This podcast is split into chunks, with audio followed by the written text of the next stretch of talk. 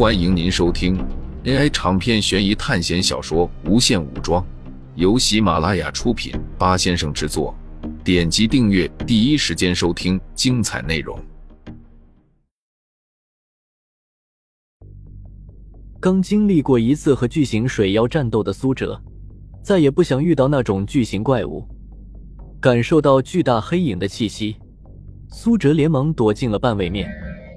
水中的暗流开始变大，预示着有什么东西在靠近。苏哲控制着半位面往上移动。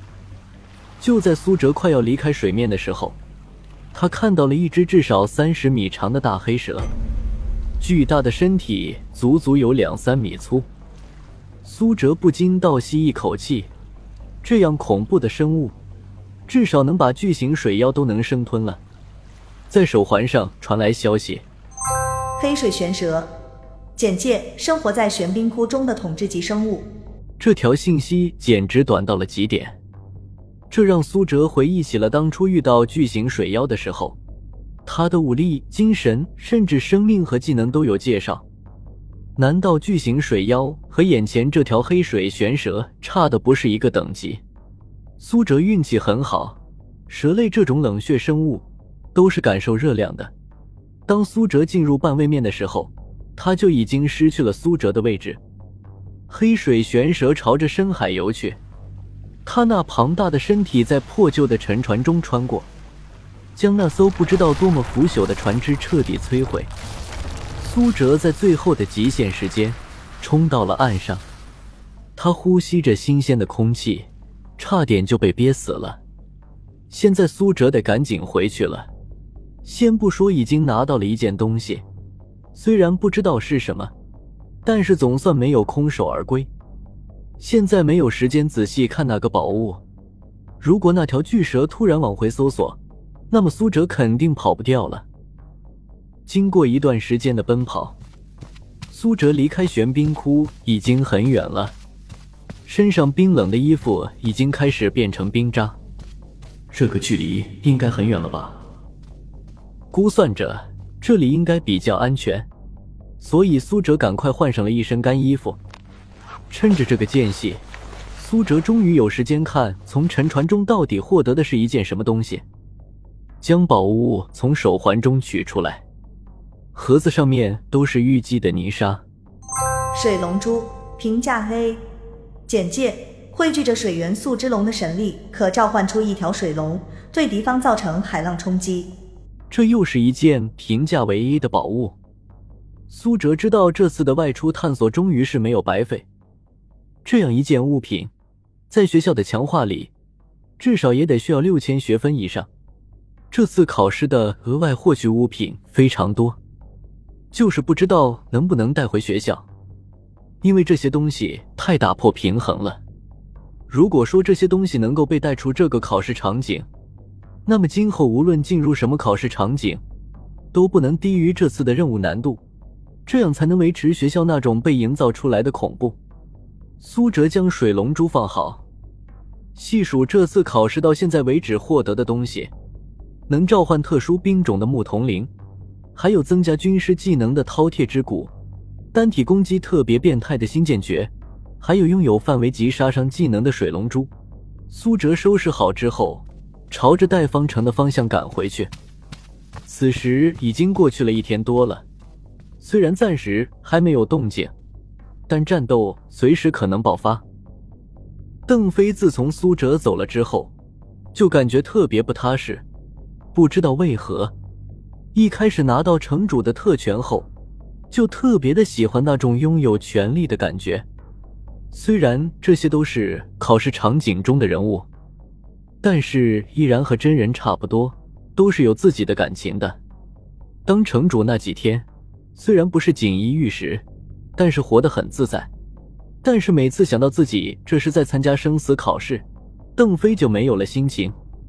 最近他也总是失眠，因为他也是参加了两次的考试，每次都是惊险的才活了下来。每次做梦时，都会惊吓出一身冷汗。因为盗梦空间给他留下了很大的心理阴影，总是会觉得这是一场梦境，下一刻就会发现自己突然出现在另外一个世界，然后回忆慢慢浮现，最后知道之前发生的一切都是一场梦境。邓飞有时会觉得自己如果当初在盗梦空间不再出来，是不是会好得多？毕竟那个世界没有突然就死的危险。真的活着需要勇气。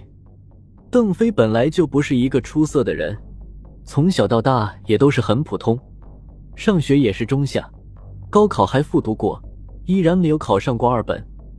失望之下，回头发现就来到了学校里。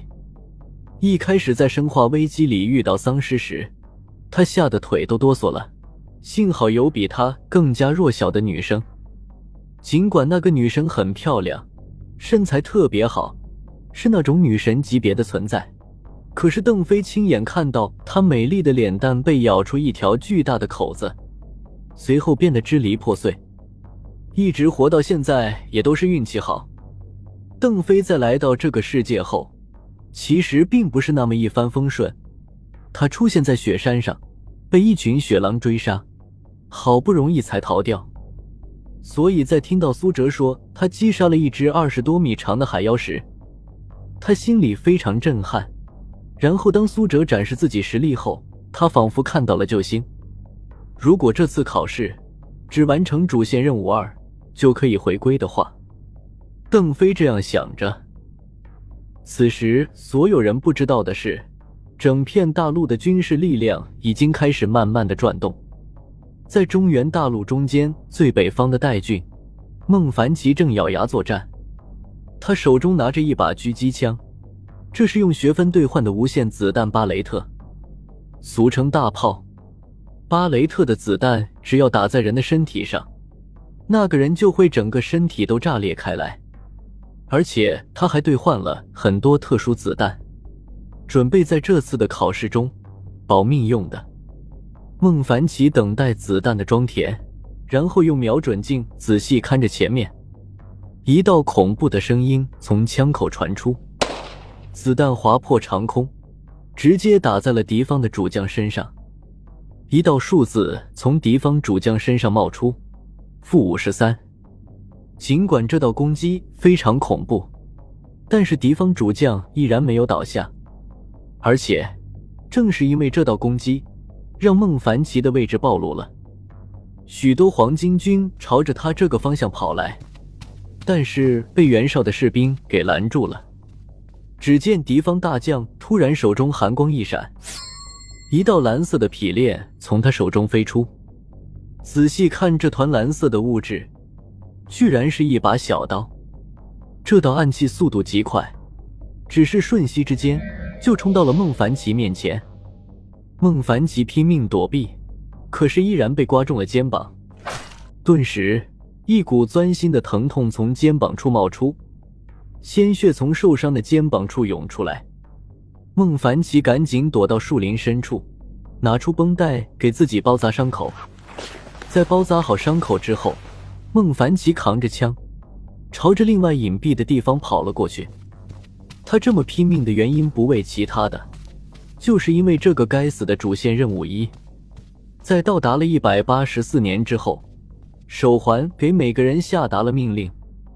任务一：杀死一名黄巾军主将，获得一千五百点学分。任务失败，扣除一千五百点学分，考试后结算。任务二：杀死五十名黄巾军士兵。任务完成，获得一千点学分。任务失败，扣除一千点学分，考试后结算。时间都是要求在一周之内完成。过了大概有半个小时。孟凡奇一动不动地躲在山腰处的一处大树上。此时，己方大将正在和黄巾军的武将拼杀。己方大将叫做崔琰，武力值只有七十二，而敌方大将叫做波才，拥有七十八点武力值。双方交战了一会儿，因为波才被孟凡奇打伤了，所以战斗力有些下滑，双方战得难解难分。甚至战斗力较低的崔琰正压制着波才，双方的士兵战斗力也不同。袁绍这边的破刀兵战斗力居然不如地方的黄巾兵，显然波才带领的这支黄巾军是其中的精锐部队。眼看着崔衍就要胜利，可是波才却使出了一招连招，剑光连闪，几道几米长的剑气飞出，崔衍被直接分尸。